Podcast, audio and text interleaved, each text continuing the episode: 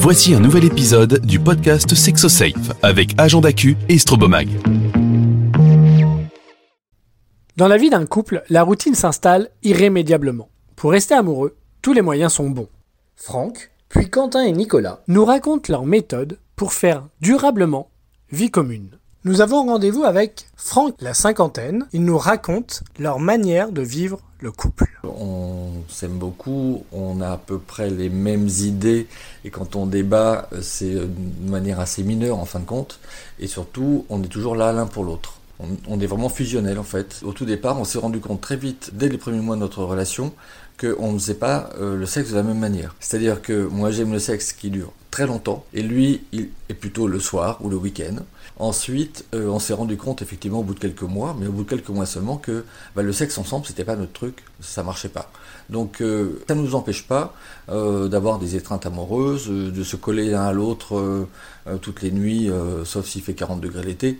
Mais enfin sinon on est toujours vraiment, quand je dis fusionnel, c'est ça aussi, c'est-à-dire qu'on a des gestes tout le temps, euh, oui, donc, comme un couple qui aurait des relations sexuelles en fait. Euh, on est un couple libre, donc on fait chacun ce qu'on veut de son côté, mais c'est assez rare en fait.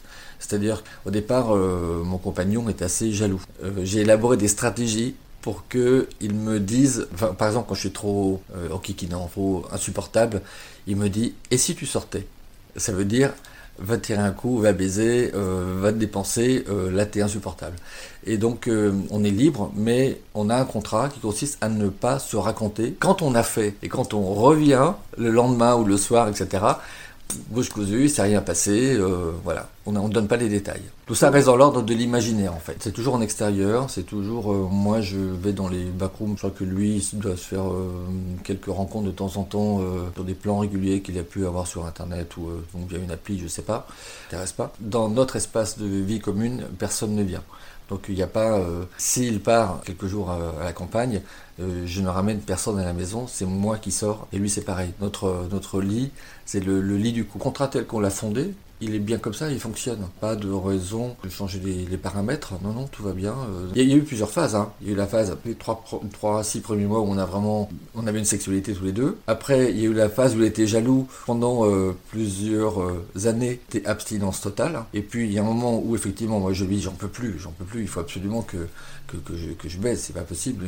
Et donc il m'a dit, bah, va voir ailleurs. Je lui plus jaloux? Il m'a dit, non, ça y est, maintenant j'ai confiance. Parce qu'on avait eu le temps de bâtir, de construire quelque chose ensemble. Il savait de quel bois j'étais fait. il savait très bien que même si je vais euh, m'amuser un petit peu, je vais revenir tout aussi euh, aimant, amoureux, euh, fidèle. Parce que malgré tout, on se considère comme très fidèles l'un à l'autre. Pour moi, le sexe, ça a toujours été quelque chose qui est de l'ordre du jeu, plaisir, et, quand c'est fini, c'est fini. On, on, nous prend pour un couple gay, j'ai envie de dire normal, c'est pas, c'est pas le mot, mais tout le monde pense qu'on a une sexualité ensemble, alors qu'en fait on n'en a pas.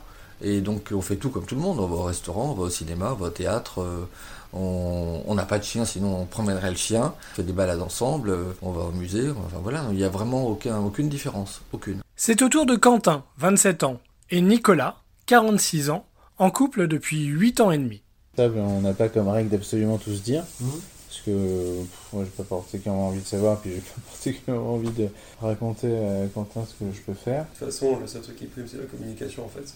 Tous les couples que je connais qui sont pas forcément bien, quand je, creuse un peu pour voir pourquoi ils sont frustrés, ben, je me rends compte qu'ils discutent pas ou qu'ils parlent pas du tout de leurs envies. Euh, ou de leur frustration. On a du bol de pouvoir avoir autant de liberté et du coup de pouvoir être aussi épanoui dans notre couple avec toutes ces possibilités et en même temps tout ce respect, toute cette complicité. On a trouvé un équilibre absolument euh, génial, mais avec une règle absolue de ne pas se cacher des choses dès lors que notre santé pouvait être concernée.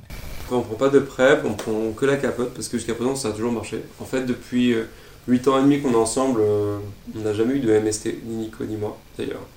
Par rapport à ça, je sais qu'il est sérieux là-dessus, moi aussi. Vraiment, c'est non négociable. Je sais qu'actuellement, sur Grindr ou n'importe quelle application, on est plutôt poussé justement quand de la PrEP à faire du bareback. Euh, ce qui fait que bah, du coup, moi je vais beaucoup moins baiser pour de vrai, étant donné que j'ai pas envie de faire de bareback. En fait, euh, moi ça me fait même flipper parce que les mecs ils disent je prends la PrEP, du coup on fait du bareback, et ben, je pense qu'ils oublient qu'il n'y a pas que le VIH. Et que, ok, ils me disent ouais, mais ça soigne. Et la fois je leur réponds la même chose, je leur dis ok, mais une gastro ça soigne aussi, mais j'ai pas envie de l'avoir. Non, la capote ça euh, permet justement d'éviter bah, quasiment tout. Après, bien sûr, tu peux pas être à l'abri de tout, et c'est ce qu'expliquait Nico. Si jamais il y a un souci, on en parle tout de suite quand tu sais que tu as une merde. Tu vas en parler parce que tu veux pas que ton partenaire là aussi. Euh, j'avais envie de voir euh, ben, mon potentiel en fait, voir ce que je pouvais avoir. Par contre, euh, j'avais quand même mis certaines règles, tout ce qui était euh, pénétration, sodomie, trucs comme ça. Je voulais qu'on le garde pour nous parce que je trouvais que c'était quelque chose d'un peu plus sacré en quelque sorte. Mais après, euh, tout ce qui était euh, plan sus, plan branle, comme ça, bon, ça, on pouvait y aller quoi en gros. Il y avait plein de choses que j'avais envie d'essayer potentiellement. Et c'est pour ça aussi que d'ailleurs notre contrat il a évolué, c'était pas quelque chose de fixe.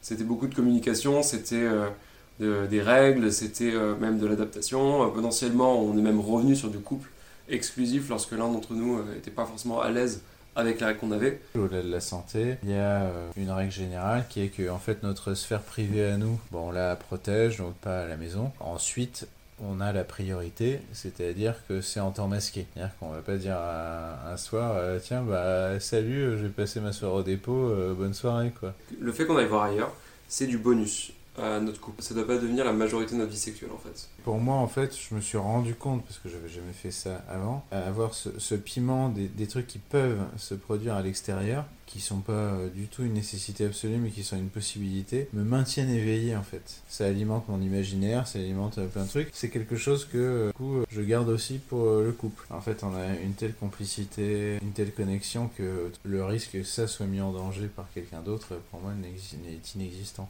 C'est pour ça aussi d'ailleurs qu'on a ouvert le couple, c'est que moi j'avais envie de tester plein de trucs.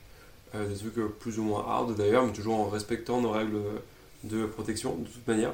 Que Nico lui euh, voulait pas faire. Donc forcément moi j'allais voir ailleurs sur d'autres choses, d'autres aspects que n'aimais pas dans le couple parce que ça l'intéressait pas parce qu'on est tous différents là-dessus que je respecte très bien. Par contre, ben, je suis d'autant plus content de revenir à la maison et de voir ce que j'ai constamment. Et en plus, euh, j'ai l'impression qu'on a une sorte d'émulation, on va continuer à essayer de se plaire l'un l'autre. En gros, moi, ce que j'aime d'un point de vue sexe, euh, lui, il aime aussi. Donc, de toute façon, je suis pas frustré. Et donc, ça veut dire que même avec Nico, ben, je suis beaucoup plus libre dans mes envies, en fait. Et donc, c'est carrément mieux.